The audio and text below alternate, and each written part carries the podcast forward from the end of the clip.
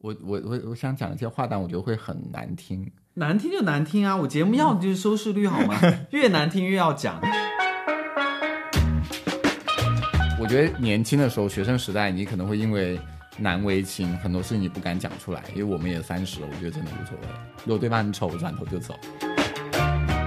因为我朋友遇到过照片，然后就是发微信给我，让我救他，然后你们我就给他打电话，我说他们家着嗯火了，真的真的是真多的着是火。对啊，就是因为这种方法其实蛮灵嗯的，比如说在刚刚加微信，或者是这个第一次见面之后跟对方快速的热络起来，那你的生活分享可能大部分都分享给他。那在这样的情况下面，其实你蛮难把，比如说我今天中午吃了什么分享给那么那么多人的。你可以啊，你就群发发一堆。我通常不会把约跑对象进化成伴侣，这件事情好像还蛮普遍的。嗯约跑就是约跑，嗯，谈恋爱就谈恋爱。如果有一个人，我觉得他什么什么都很好，但是可惜他养猫，我觉得我定时吃抗过敏药或打过敏针，我也能接受。大家之前的确也喝过咖啡、吃过饭、看过电影，也每天聊得很好，但你不知道哪一天开始，你约对方或者对方约你，然后一一定会有个人讲说，啊、我今天太忙了，要不然下次，下次再约。对方说我刚好在出差，然后第三次就不会再有人发起下一次见面的邀请。欢迎收听今天的《之类的》，我是 Hilo。之类的是一档闲聊类播客，每期邀请从事不同职业、拥有不同生活观的嘉宾参与讨论，命题不限。那我们主要围绕城市不同人群的消费、职场、情感、文化娱乐和生活方式展开，也欢迎大家在我们的评论区留言互动。好，那今天我们邀请来的嘉宾呢，是我的好朋友，也是一位投资人巴特。来，巴特跟大家打个招呼吧。 h e l l o h e l l o 大家好，我是巴特，呃，我是一个投资人，嗯对我主要在看一些消费方向的投资，嗯，对，然后今天讲感情的这个话题，对我是那个人格属性，我是 E ENFP， OK，对对，我是百分之五十一的 E 人跟四十九的 I 人、嗯，我是 ESFP，我们只差一个。 o k 你是 E 第二个 ENFP 是吗？第二个是什么呀我是 S 啊就？N 跟 S 的区别是什么？ ，A S 是实感型，N 是直觉型。因为因为其实是这样的，就是因为双十一嘛，大家都在讲买买买，嗯，然后我觉得今天我们是时候让那个光棍节回归光棍节了， 光光棍节光回棍节回归光棍节。我现我觉得我现在普通话真的一塌糊涂。但是某猫的双十一也出了那么多年了，对啊所以其实大家已经忘掉光棍节很久很久了。对，所以我觉得对于普罗大众的这些光棍来讲，不要只是在聊消费了。然后大家多一些注意力在光棍跟身边的光棍朋友上面。对，在这个光棍的大的这这样的一个帽子下面，其实我们是想要讲的是，在上海，我其实是很难拥有一段稳定且牢固的感情关系的嘛，对不对？你妈还是我？我我我我说你， 我刚刚舌头打结，因为我之前听过我之前节目的人都应该知道，我就我是一个经历了二十年爱情长跑的这样的一个人，所以对我来讲，我其实已经变成了一个好像不需要爱情的人了。我觉得聊这个话题，我们可能先要聊一下你的所谓的这个择偶标准吧，嗯，在在你过往的这个感情经历里面，肯定也是经过归纳总结，然后有一整套方法论以后，你现在在挑选你的这个所谓的伴侣或者是一个稳定的这样的一段关系的一个对象的时候，你会有一个什么样的一个标准吗？但我觉得这个标准其实是还蛮模糊的。比如，就像你，如果我们没有在一个相亲的市场上面，大家其实会真的很难有机会把自己真正想要的东西都列出来。因为但是你在软件上面不是也应该写一些？就我我其实讲的这个标准啊，可能 maybe 是 Tinder 或者是一些别的嗯 OK，软件上比面如说快速跟对方认识的时候，对对对，你可能会有一个基本的这个因为我我我不会想跟空气讲话，所以肯定要有照片。嗯，对，然后呃，其实我真的没有特别大的标准，大家也都知道我对长相、伴侣的长相其实没有特别高的要 求，所以你的理想型的长相是什我么？没有什么理想型，就都可以。 这个你上认真到过上到孟非，下到彭于晏， 你上次有一次在跟我们那个吃饭的时候，跟我们问你那个 理想型是谁，然后你说孟非，我们整个一整个惊呆。孟非在光头里面舒长还算好看。其实他五官是好看的。对，孟非跟乐嘉，你选一个结婚。呃，孟非吧，因为乐嘉有点疯。你知道我们为什么会惊诧于你喜欢孟非这样的？为什么？因为年龄，还因为他是光头。嗯我我我在此声明哦，我没有任何对于孟非老师的一个一些对一些冒犯，嗯只是说在通常我们会说，比方你的理想型 maybe 是许光汉，嗯或者是金城武、吴彦祖等等等等。然后你说出孟非来，就是会让我们觉得有点。所以你其实，在所谓的这个真有的，或者是在认识新人的这个这个阶段里面，真的是不看长相的，是吗？对，啊，我这句话好像又又有点冒犯到孟非老对师。对 对，孟非老师一直受到攻击。嗯好了，除了那个颜值以外，就我我讲真，我真的没有特别这个严苛的标准，比如说，因为我其实还蛮高的，幺八二嘛，对吧？嗯所以这个对方其实一米七到一米九几，我都有 dates 过，所以我觉得其实这个对我真的还好，嗯，就这些所谓的标准、啊。但可所以能希望对方不要太瘦吧，因为我可能我本人比较瘦。嗯，就是因为我们通常在聊说，哎，你的那个择偶标准的时候，除嗯了就是外在的这些东西，我们可能常提到的就是，比方说，哦、他要，比方说有钱，嗯，他比方说他要什么样的一个学历标嗯准，或者是什么样的一个这些东西，你看重吗？我觉得学历跟有钱其实它只是一个标签，嗯，但本质上来讲说，它会很影响你在这个呃亲密关系里面的互动。比如叫做有钱有有钱和没钱也不是我的钱嘛，因为我也没有跟他要跟对方结婚，所以其实呃最重要的其实是消费观，嗯就双方在日常生活里面每一大家都会一起出去玩也好，在就家吃也好，日常的吃饭也是对需要啊，消所以费那的。大家是不是在这件事情上能够达成一致或者比较接近，嗯对吧？然后学历高，我觉得这个倒也不是一个特别硬性的标准，因为呃，核心还是得有话聊得来，嗯然后双方内在的这个三观是接近的，嗯那不然的话，你在日常里面关于很多话题的呃讨论也会比较容易发生争吵。嗯，因为我为什么要提这个问题呢？就是说我们经常会看到说，在交友软件上面，大家会去把自己的学历啊，把自己的工作的那些所谓的奖项，甚至都拿出来写在上嗯面。那好像这个东西也变成了一个有核心竞争力的一个东西了。就是在嗯我看上去，就是我们以前那会儿谈恋爱的时候，大家都是大学生，嗯，你没有那些嗯所放谓嗯个的照行片就好了，对，就是我因为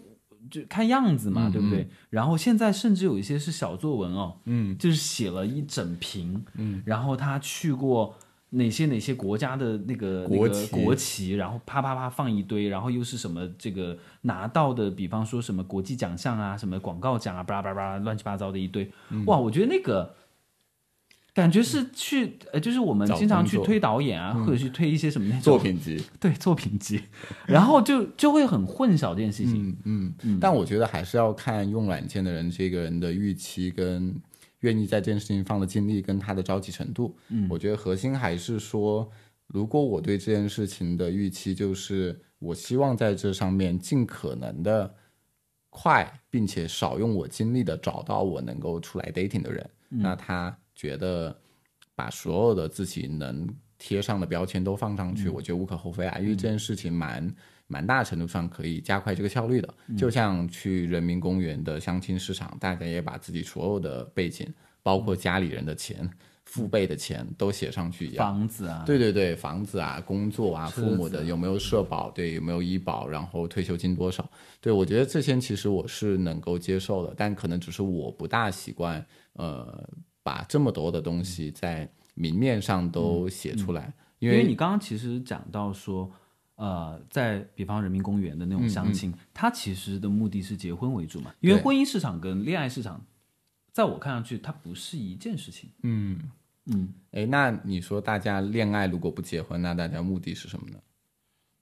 已经二零二三年了，嗯我们今天在探讨说，我们一定要通过某一段确认的关系达到婚姻的这个状态的话，我觉得会有点狭隘。嗯嗯，就是至少在我看去，或者他跟我的一个呃目的所谓的这个价值观或者嗯是恋爱观不一样的一个点，就在于我不认为恋爱的尽头就是婚姻，嗯嗯，这个这个完全是两回事。所以对对方的财产也好，对方的呃这些东西也好，我当然觉得很重要，就是说嗯嗯对方有没有钱，直接决定了我们的恋爱品质，或者我们我们总归是要生出活去的吃品饭质的嘛，对嗯我们总归是出要出去旅游的嘛，对不对？我一个人能能 cover 两个人，如果我是一个很有钱的人，那 OK，我觉得没问题，嗯，大家都是。打工人嘛，嗯嗯你没有办法说那个。那如果对方他本身经济条件 OK 的话，嗯我我觉得当然这个是一个很好的事情，嗯但所以所以就是说嘛，我们今天在面对说呃像 Tinder 或者是这样的一些呃软件上面去交友的话，这个东西有那么那么的重要吗？嗯，呃，在我看上去好像就真的还好，对，但如果这个人想加速这个筛选的过程，嗯，并且他认为对方如果能看懂或者认同这些文字，对他的帮助是大的，那我觉得写上去完全 OK。我同意这件事情，因为其实有一些人，比方说他发出这个东西，甚就是正好就是有人喜欢，嗯，追逐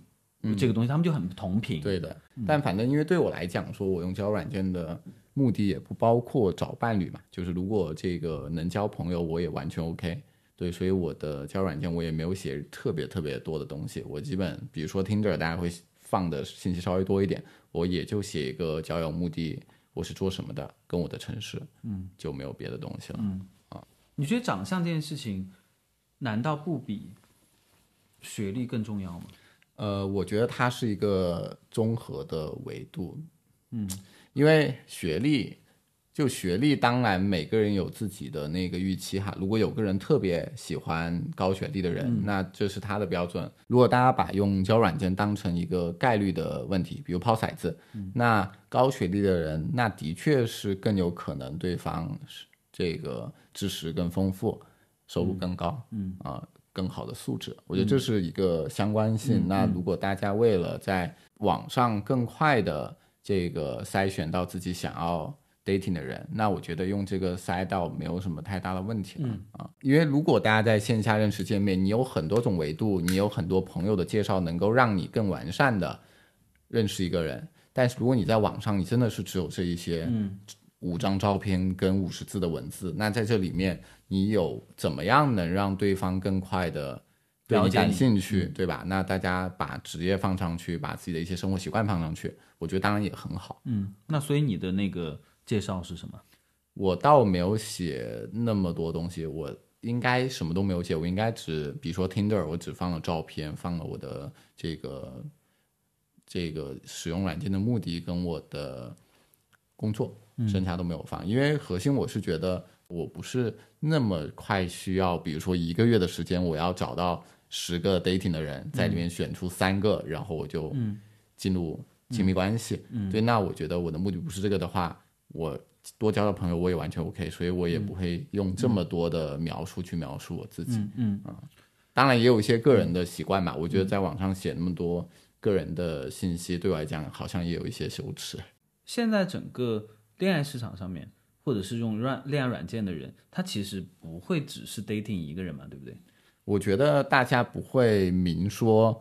呃，我不只 dating 你，但大家都默认的把这件事情当成一个通用的，并且大家都默认能接受的规则。嗯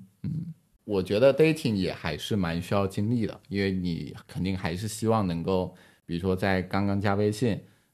或者是这个第一次见面之后跟对方快速的热络起来，那你的生活分享可能大部分都分享给他。那在这样的情况下面，其实你蛮难把，比如说我今天中午吃了什么分享给那么那么多人的，你可以啊，你就群发发一堆。那我还得打标签，有点太累了。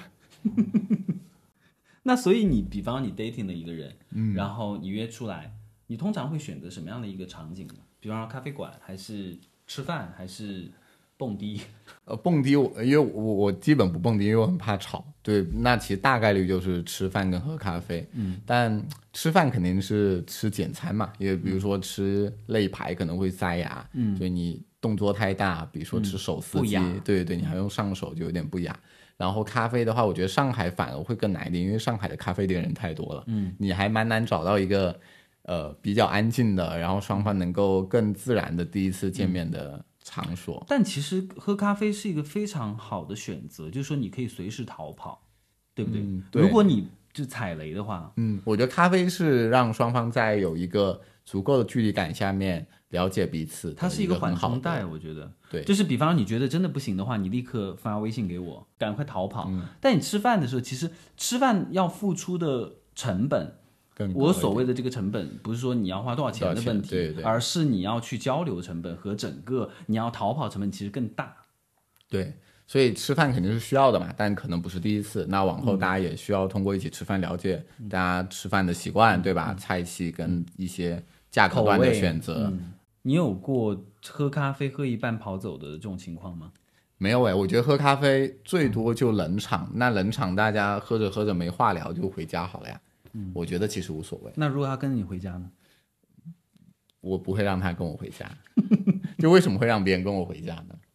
他说：“哎，我想去看一下你家，因为很多人会这样干啊。我觉得如果真的我遇到这种情况，我会直接讲下次啊就好了。我觉得年轻的时候，学生时代，你可能会因为难为情，很多事情你不敢讲出来，因为我们也三十了，我觉得真的无所谓。如果对方很丑，我转头就走，你这做得出来吗？做不出来。 还有还是有基本的礼仪在。因为我朋友又要过照片，然后就是发微信给我，让我救他。然后你们我就给他打电话，我说他们家 着火了，真的真的是真多嗯的着火，嗯是对啊，就是因为这种方法其实蛮顶的，因为你在北京、杭州、上海都待过嘛，嗯那整体算下来的话，你有约会过多少人啊？这个我还真的没有数过，嗯，大几十吧。大几十，嗯嗯，有没有那种让你印象特别深刻的？其不管实是好的还是不好的，还是其实我觉得倒还好，因为每个人都这样显得我很圆滑，但我觉得每个人都有每个人的特点，我觉得不合适就不合适，并不是对方不好，所嗯以我觉得里面其实没有特别不好的，但我在里面也发现一些呃很普遍的宇宙宇宙规律，叫做如果大家觉得不合适，大家好像很难会认真的告别，而是说大家慢慢的就不见面了。嗯，呃，举个例子，大家之前的确也喝过咖啡、吃过饭、看过电影，也每天聊得很好，但你不知道哪一天开始，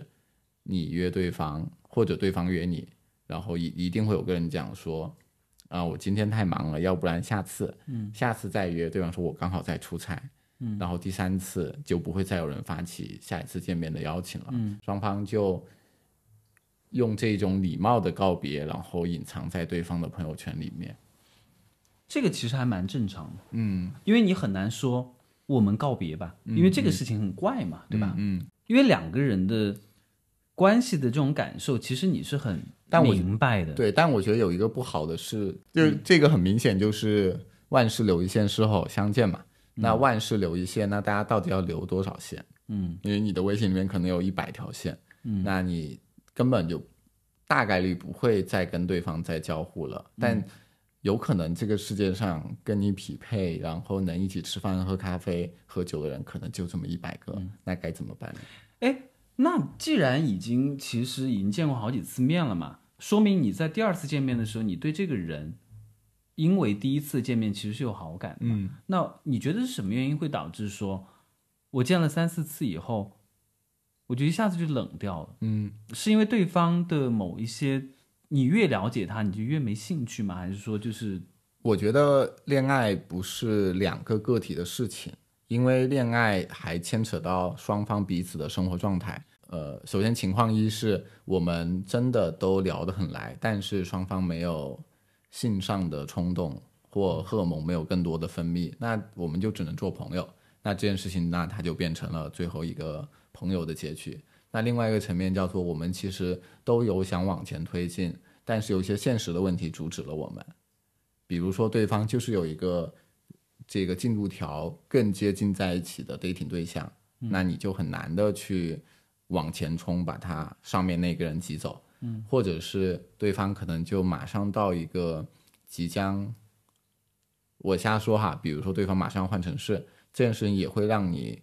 畏惧，说我有没有必要冲那么前确认关系？嗯，对，因为比如就我自己来讲说，呃，我大学毕业五六年，我其实换了三到四个城市，对我三份工作，完全不同的工种，中间还 gap 过，还创业过，所以对我来讲说，我自己的生活状态就是很不确定的，我甚至不是那么确定我，比如说明年的马上圣诞节了，我不确定明年的圣诞节我会在哪里，我会回深圳了，还是我还在上海？所以这件事情会让我天然的不出那不那么积极主动的去呃 commit 一段关系，因为我觉得我不能给对方很确定的关于恋爱的回答。当然，我觉得这是我自己的问题。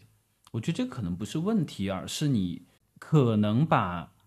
进入一段恋爱关系看得太重了。嗯，对，但因为这个学生时代还是谈过这个两三段快速开始、快速结束的恋爱。那在那些经历之后，我当然会想说，那我不想要这种快速开始、快速结束恋爱，我就会把这个恋爱关系想得更慎重。进真正进入恋爱关系的标准就变成双方都对这个恋爱关系有一个明确的预期，并且这个时间会比较长，我们才有必要往后走。嗯嗯，那在这样情况下面，真的很难再把这件事情往下拉，这件事情的标准往下拉。那有没有在午夜梦回或辗转反侧的时候想说啊、我真的好想要一个伴侣啊，我真的很想谈恋爱，因为往往人在，比方说我在，因为我跟我的伴侣是远距离嘛，然后我在我生病的时候，我在我特别脆弱的时候，然后或者是我在我工作遇到很大问题的时候，我希望有一个人能够跟我在我身边倾听我跟他说的这些东西，因为我其实很难跟朋友不断的去说我的这些乱七八糟的事情。在这样的一个状态里面，我觉得可能人是需要有一个活生生的肉体在身边倾听，或者是在身边给你一个哪怕一句话不说，嗯，我觉得这个也看每个人蛮不一样的。就我自己来讲说，首先我实话说，我是一个蛮独立的人，因为从小到大家里人也很忙，我这个干什么事情，包括去医院，我都是一个人，我也不觉得去医院是一件、一个人去医院是一件很。难过的事情，嗯，然后并且我觉得身边还有蛮多的朋友，就包括你，对，然后我们大家其实见面的频率其实很高，那我觉得蛮多的情感上的需求，我觉得我都能够从朋友身边得到。嗯，那我对伴侣这件事情的预期又会进一步的下降，叫做我其实不知道我从伴侣里面还需要什么更多的东西了。嗯，因为我很多需求我已经得到满足了。可以这么说吗？其实你把工作和朋友摆在所谓的更呃高优先级的地方，这个才是一个核心的原因吧？我觉得可能啊，嗯，对，可能啊，但我不确定这样事情是不是健康，因为也蛮久没有谈恋爱。但是你自己并没有觉得难受啊。对我因为有些人不不恋爱就难受，浑身难 受。所以你我身边有些朋友真的是这样的，就是他不断的在谈恋爱，嗯嗯不断地在一段又又一段的感情里面找到自己。嗯那每个人是不一样的嘛。嗯，反正对我来讲说，我并不觉得我在某些时刻会觉得我非要恋爱不可。对，但我知道恋爱是一个不一样的感觉。如果能遇到，我很幸运，我也会很之后我一定会很努力，很这个用尽所有的办法去维持这段关系，嗯，啊、让它变得更久，让双方变得更好。但如果我今天还没有遇到，我也对这件事情保持信心，因为我觉得那一天一定会出现。但认识在认识新人这件事情上面，你还是不遗余力的在做嘛。嗯，对，我觉得就是，我觉得就随缘。就是如嗯果我今天碰到了这个、呃想聊的人，我就聊多一点；如果这个星期周末不用加班，没有什么事情干，那我就多刷一回 Tinder。嗯，因为我身边有一些朋友，他们就是不断的在软件上面去认识新的人，每天然五后个小时。就是他们可能有从比方说约跑软件上面找到的人，嗯然后有一些可能是在约会软件上找到的人。那有一个观点哦，我就身边有一个很好的朋友，他跟我说，他说我通常不会把约跑对象进化成伴侣，嗯嗯或者是我不会跳进一段我约跑对象的恋爱里面。嗯这件事情好像还蛮普遍的，嗯约跑就是约跑，嗯谈恋爱就谈恋爱。嗯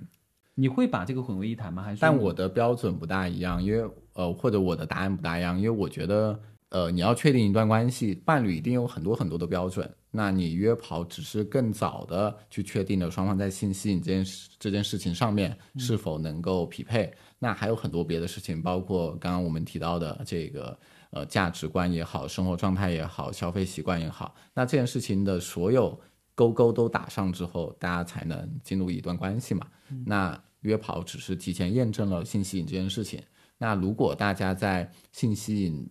彼此性吸引的情况下面，还愿意去互相探索其他的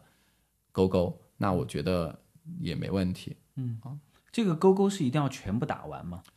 我觉得普遍大家会有两两个方向的观点，一个叫做呃，我一直在等那个天选之子，嗯，呃，我一遇到他就知道他就是对的人，那这些勾勾都默认就打上了。但有另外一种观点叫做，呃，我们其实遇到的时候，我们都是不完美的，但我们互相磨合、互相探索、互相成长，双方都成为了各自对各自来说更好，然后磨合的更好的人。对我觉得对我来说，呃，后者更现实一些。我可能对恋爱的进度不是那么的的需求不是那么的迫切，那我也对这件事情的时间预期会拉长，我可能可以 dating 两三个月不确认关系。那这段时间其实我是把磨合前置了，嗯，当然有些人，比如说刚刚讲的另外一类人，他们把很多自己的背景、自己的三维，我所谓的三维，呃，包括教育、包括工作都贴到交友软件上面，他们是希望这个时间窗尽可能的缩短，那也没有问题嘛。那相当于在单身的这一整个时间段里面，嗯，呃，你除了在 Tinder 上面去交友，就所谓的约会软件上面去交友，嗯，还有别的渠道吗？嗯，我觉得身边朋友大家正常出来吃吃饭什么的时候，有时候也会带一些朋友过来嘛，老带新，所谓的老带新。那这里面可能也会有一些呃，大家可能想撮合一下，或者是单纯交个朋友的角色，里面也有大家吃后续有喝喝咖啡、吃吃饭的。仅仅对只停留在这个对位对置对了吗？会不会有一层顾虑，就是说这是我朋友的朋友，然后如果但凡我们没有相处好，会影响到一些关系啊这种，因为其实这个蛮尴尬的，但我觉得这个倒无所谓，因为对我来对我来讲说，我在 Tinder 上面看到的资料是跟照片是很单薄的。但如果我想要更立体的建立对这个人的感觉也好、了解也好，其实从其他人的介绍啊你介绍里面，或我们有共同好友，呃的这个讲述里面，它一定能够更立体，并且我们的生活除了那一些 match 之后的对话，有了其他的可能性，叫做我们还有共同朋友可以一起出去玩，我们可以讨论很多我们三个人都知道的事情。嗯，那这件事情我觉得反而会让关系更快的往后推进，或更大概率的往后推进。那有推进呃，的暂时没有，又处成了朋友。对，也组成了朋友。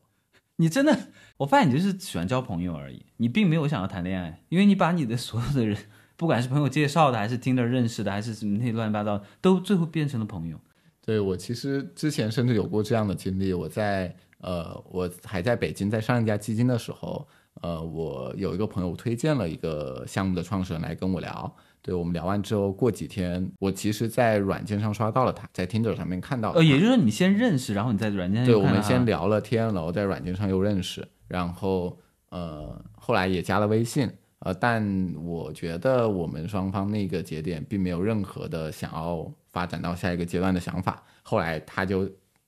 默默的躺在了我的朋友圈很久，但后来我以为他默默躺在你床上，没有。后来我搬到了上海，然后呃，发现他也在上海，然后朋友圈点赞之后，我们就聊了几句。他问我去哪了，我就跟他讲我换了公司，然后我还这个帮他内推了公司现在的一个岗位，所以我们现在是同事，我们也每一两周会喝个咖啡。对，所以我觉得这样的事情还是会有，但是你在刷到他的时候，你我觉得还是惊讶的，因为这个人可能昨天还在这个跟你我们的办公聊室工作嗯聊项目、聊投资嘛，对，但第二天我在软件上看到了他，对，嗯，你不觉得就是吃一个所谓的在工作里面认识人是一件很奇怪的事情吗？对，蛮奇怪的。嗯我觉得我至少在今天的我工作跟亲密关系，我还是分得蛮开的。嗯你觉得在一段关系的开展之前，什么是你最不能接受的？开始之前，就是你意思是说我们在他有哪些习惯或者是哪些动作？比方你因为你养狗嘛，嗯嗯。比方他不喜欢狗，你觉得 OK 吗？我觉得不喜欢狗其实蛮难的，因为我周末蛮多时间都跟狗待在一起，狗也每天在家里嘛。嗯对，我觉得这件事情可能很难。但有很多人其实没有那么喜欢狗，哎，我觉得不喜欢狗跟讨厌狗，还是有一些区别的。我就不喜欢狗，那 which is OK。但如果你讨厌狗，想踹狗，那我觉得没有办法。我觉得很少有人会 这样干吧？想踹狗嘛，对啊，他得多变心理变态。嗯对，但还是有一些刚刚你提到的类类似于细枝末节，但是对这些人会有立刻下头的情况，比如说对服务员特别凶，嗯，对我这件事情我还蛮不能接受的。对服务员凶真的不行，对，因为素质很差。对我觉还有得就是在公公共场合大声讲话，对这不行吧？但有些人声音就是大啊，没错，是有一些人声音就是大，但是我觉得声音其实可以调小的。嗯在这么多年的培养下，我爸声音都变小了。嗯嗯呃，我我觉得有些人是这样的，他不是不喜欢狗，但他是狗毛过敏。嗯，我觉得这个就没办法了，因为我其实也有一些猫毛过敏，嗯我狗毛不过敏，但有一些猫毛过敏。那这样情况下面，如果对方养了猫，并且猫是他很重确要定的嗯的生活的一部分，比如说他呃，比如说没办法把猫送去家里人家，那他就得一直养着。那我觉得这样情况下面，我也会自己你可以接受后退一个人为了跟你在一起，然后放弃他养的猫吗？我不可以接也受不这能件接事受情了啊。但如果有一个人，我觉得他什么什么都很好，但是可惜他养猫，我觉得我定时吃抗过敏药或打嗯过敏针，我也能接受，天哪！因为这件事情对身体也没有什么大的伤害嘛，就是比较麻烦。但是你肯定是不能接受一个明明养着猫，为了跟你在一起，因为你把猫猫毛过敏送把猫送走，我觉得这个很对恶劣。嗯，而且我觉得这件事情也会让我有一些，我觉得也到不到恶劣，因为呃，说不定他其实送去给爸妈家也没什么问题呢。问题很大，因为猫其实你要换环境的话，对于猫来讲是非常痛苦的 OK，因一件为我事因情。为我不养猫，我不大了解。狗也一样的呀，狗还好啦，狗不是见谁都很开心嘛。我家狗见谁狗都会很开抑心郁的。我家狗可能是乐天派，对。但 anyway，我觉得那个点叫做，如果对方要因为跟我在一起要把他的猫送走，我觉得我自己会有一些大的压力。我有时候也会，如果真的发生，我一定会拷问自己说，我们真的值得到这一步吗？或者说是，如果我们之后分开了，我会成为罪人吗？我其实蛮担心这样的情况出现的，对，所以我也不大会真的要求对方怎么样。所以其实，在一段关系里面，你其实是不太会去提要求的一个人，呃可以这么理解吗？我觉得也会提要求，但是呃，我觉得大家每个人要求的东西不一样嘛。就像这个，有些人会觉得说，呃，不爱干净，嗯，是一个很不不能 OK 的嗯很不 OK 的事情。那的确是，那如果对方就真的不爱干净，那你就只能推动他变，让他变得更爱干净啊。那这种不要爱求，干净其实很难推动变得爱 干净。因为年龄都那么大了，都还不爱干净，说明真的就是不爱干净。呃，因为不爱干净这件事情，其实可能那个不爱干净的人他意识不到那个那个 OK 行为是不爱干净的行为。嗯，所以我觉得这个也是这个亲密关系里面很重要的一个嗯点，叫做大家一定要呃平和并且公开的讨论。嗯，呃，如果我觉得你不爱干净，或你觉得我不爱干净，那我们就事论事的讨论，并且讨论怎么样。就是你们首先要拉起不爱干净的标准是什对么？对对，嗯因为我身边有一个朋友，他跟他的伴侣就是无数次闹分手，或者是已经坚持不下去的原因，是因为他的伴侣洗澡太久。嗯然后我一开始的时候，其实我挺不能理解的，就是我想说他洗澡久，就让他跟洗，就让他洗嗯就好了嘛，就是你就自己去做你自己的事情就好了。嗯然后他就跟我说，因为他洗澡久，且他是一个很磨叽的人，导致说他每天可能，比方你们要一起出去见朋友吃饭，然后就要等他很久很久，然后他就各种磨蹭。但我觉得这个核心的矛盾叫做他没有时间观念或者不守时，并且伴侣是一个很守时的人。因为如果这个人洗澡要，我举个例子，两个钟头，嗯，那早早上十点出门，那他七点起来洗澡肯定赶得上嘛。嗯，那对方明显就是觉得这个九点起床，他还能解决十点出门。在至少在大家还在 dating 的阶段，你肯定还是先抱着一个匹配的态度，再评估对方是不是适合进入一段亲密关系。呃，当然，如果你发现对方的确很适合，那你当然也会做一些呃牺牲，或者因为你对对方的爱导致你对这个人不在乎了。当然，每个人有每个人底线呐、我举个例子，如果对方打呼巨大声，嗯，呃，甚至要带这个呼吸机睡觉，嗯，啊、带呼吸机睡觉可能还好一点，因为它没有声音。那如果对方打呼巨大声，那可能 likely 你们就得分房睡，嗯，或者是不能一起睡，这件事情，我觉得也不是每个人都能接受。嗯，你可以接受吗？呃，我其实可以接受你可以接受他戴呼吸机，还是接受戴分房睡？ 戴呼吸机啊。就本来我睡觉也是背靠背各睡各的啊，哎，你半夜醒来，你看到有一个戴呼吸机的人在旁边，你不会觉得很吓人吗？不会啊，很温馨啊，就是他愿意为我营造一个那么好的睡眠环境，带呼吸机，而且呼吸机也很贵，什么什么？就说明他经济条件还可以。你不要跟他买是不是？ 哎，如果有一个人打呼特别严重，然后你会愿意花钱给他买呼吸机吗？如果一个潜在的伴侣他睡觉打呼很重，但是我睡觉很需要一个比较安静的环境，嗯，那我愿意为对方买呼吸机，因为这是对方的生活习惯，他没办法主观意识控控制自己打不打呼，但是我需要他不打呼，那这一部分的这个付出或者成本我来承担我，当然觉得这是理所应当的。因为刚刚查了一下呼吸机的价格嘛， 我 对对对，啊呼吸五六千、那其实如果也他还五万可以呢？五万有点太贵，两万五我可以接受，五万真的不行。也就是说，你能接受的为对方花钱最多的上限是两万五单笔吧，单笔，那要还要花什么呢？有很多要花的送呀，终 谁要你的送终？ 我每一次想要呼吸机的那个画面，我觉得不行哎，就太像医院。太像医院护的，太像是一个孤寡老人要死去了。不会啊，就是积极的，我们还是要积极的看见医疗器械，因为它还蛮能改善大家的生活的。所以刚刚就是就是就说你在 dating 的时候，你有可能会送别人礼物啊嘛，对不对？嗯，including 呼吸机，嗯，有有送过哦，呼什么吸样的机，礼物呼吸机倒是真的还没送过，但小大小大小礼物肯定还是有啦。你说日常你说在 dating 的这个阶段对里面 dating 就阶段，开始我觉送得东西了吗？我觉得送礼物蛮正常的事情啊，就 dating 阶段也会送送过香水，送过鞋，送过香薰蜡烛，送过就点过外卖什么，我觉得都还蛮正常的吧。是对方要求的，还是你哦，想当然要我给觉他得一还是些惊喜？我还是就如果我觉得进入那个呃找到你喜欢的人，那你当然也会觉得说我喜欢的东西，如果他能喜欢就最想好要了，分享给他，但香水很很容易踩雷。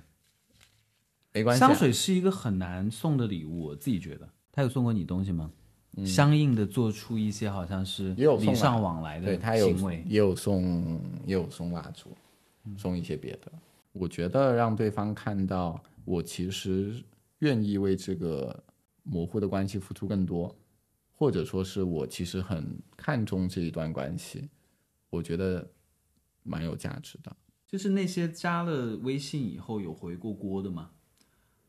就比方说，突然看到他哪一天发了一个朋友圈，然后想起了这个人，然后去跟他打招呼。我觉得比较难是我因为工作还换了蛮多的城市的，对吧？我而且我即使在北京，我也在这个中关村跟东三环待过，就在北京就这么也有十几公里了。我觉得呃，再加上换城市，蛮难有吃回锅肉的机会的，而且我觉得也很难有一个契机再去跟对方认真的聊一聊我们有什么样的变化，然后还是不是单身。啊、想不想谈恋爱啊、呃尤其是我可能又离开了那个那个地方，嗯，我觉得蛮难的，所以也没有出现过。会想你那些前任吗？会想到说，哎呀，这这么多年了，就是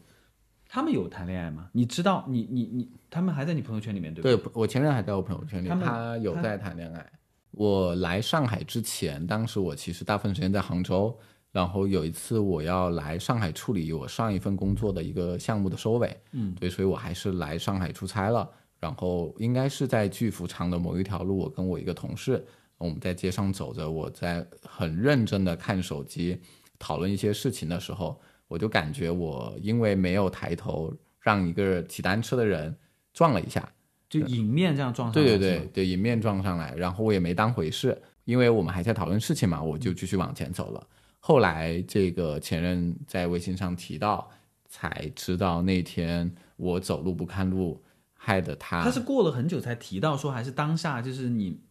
就就发生这个所谓的过了一段时间，对，因为可能我不知道，因为可能当时我的确太认真了，或者我抬头抬得不够多，或者是这个我跟我同事长得太像一对伴侣。但 anyway，那一天其实大家没有打招呼，因为我的确是没有看到他，不然我肯定会打招呼的。嗯嗯，所以我就觉得很神奇，我们其实在呃一年多没讲话，然后在一个。完全不一样的城市，在街上呃又重新撞到了。然后后来在那件事事事情的两个月后，我也正式的换了工作，结束创业，然后搬来了上海。后来我们就呃会比较这个频繁嗯频繁的这个吃饭啊、遛狗什么的。所以现在就是有有也变成朋友，对对，我觉得呃，大家这个双方见面的时候，呃，也一年多没见，大家肯定改变也蛮多的。但如果回想到大家分手的那个场景，肯定还是有一些双方不匹配的事实的。然后这些不匹配的事实，我觉得一年多蛮难去改变的，所以双方其实也不大可能再去复合什么的。所以也就是说，曾经的问题导致你们分手的那些问题，甭管再过多久，它仍然，比方说在现在阶段来看的话，或者在 maybe 未来阶段来看，这个问题还是不可调和的。嗯，因为我觉得大家已经错过了调和的机会了，感觉大家翻篇了，是真的翻篇，嗯大家打开了另一本书。但如果是大家仅仅是分手两周，我觉得大家还有那嗯个后悔的时间机会。我觉得半年内都有复合的可能性，如果过了半年，基本上不太可能了。嗯很多人在说嘛，就是大城市其实好像谈恋爱更难。嗯所谓的一线城市，上海、北京、广州，嗯，你你觉得这个问这个现象出现，或者是有人讨论这件事情，嗯，它的背后的原因是什么呢？就是我回看了一下，就是我身边，呃，我在上海嘛，我之前在北京待过嘛，身边单身的人好像就是一直处于单身的状态，嗯可能当然跟自己的性格、跟自己的一些一些状态、个人选择个人选择是有关系的，但是从他你你你会觉得他中间中间有一个共性吗？就是说为什么好像大城市谈恋爱很难？呃，从人口学的角度来讲，说一一线城市人更多，人更密，那大家也会有更多的选择，所以大家更难进入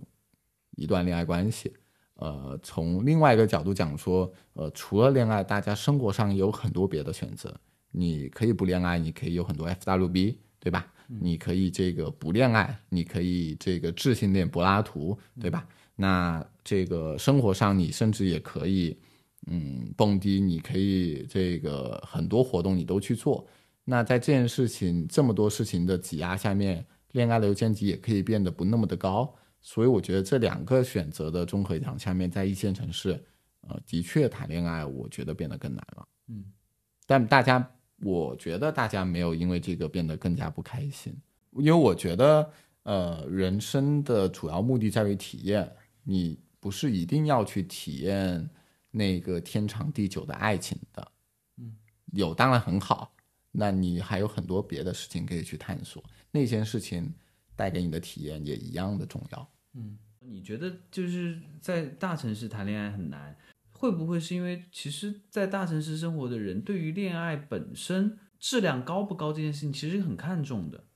因为有些时候可能因为你没有接触到那么多的，就你没有你在没有那么多选择的同时，其实你的要求就会变低。嗯嗯，嗯，所以是不是有可能就是在这样的一些城市里面，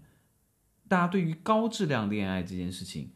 反而是更看重的？但是你往往要获得高质量恋爱，其实是一件更难的事情。我觉得每个人定义高质量恋爱完全是不一样的。我我我我想讲一些话，但我觉得会很难听。难听就难听啊！我节目要的就是收视率好吗？越难听越要讲。呃，比如说，我举个例子，我刚来上海，或者是我刚工作的时候，我租房七千五百块一个月，但我现在想租一万五的房，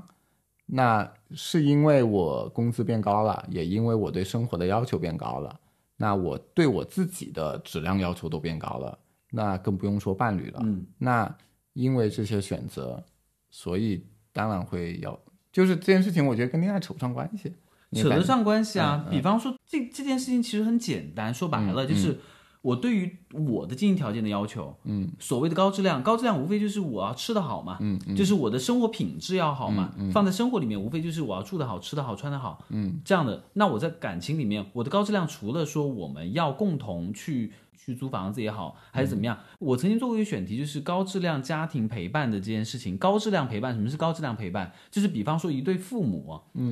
我对于小孩的教育，嗯，然后我对小孩的陪伴，大家都在陪伴，嗯，就是高质量和低质量它的区别在于，我坐在小孩面前，我跟他一起看电视，嗯用了两个小时，但是我可能带他出去露营，我花了两个小时，这个就是高质量陪伴，嗯，那高质量恋爱其实一样的，我们拥有同样的时间，在面对这个个体的时候，嗯，我们希望做更多不一样的事情。我们希望做更多让我们精神富裕，或者是，当然我不能把高质量和精神完全扯在一起混为一谈，但是它是有一定关系的。嗯，比方说我们就拿。三个月时间来谈恋爱，但是我们俩就是每天好，就是你下班我来找你，然后我们就一起去吃一个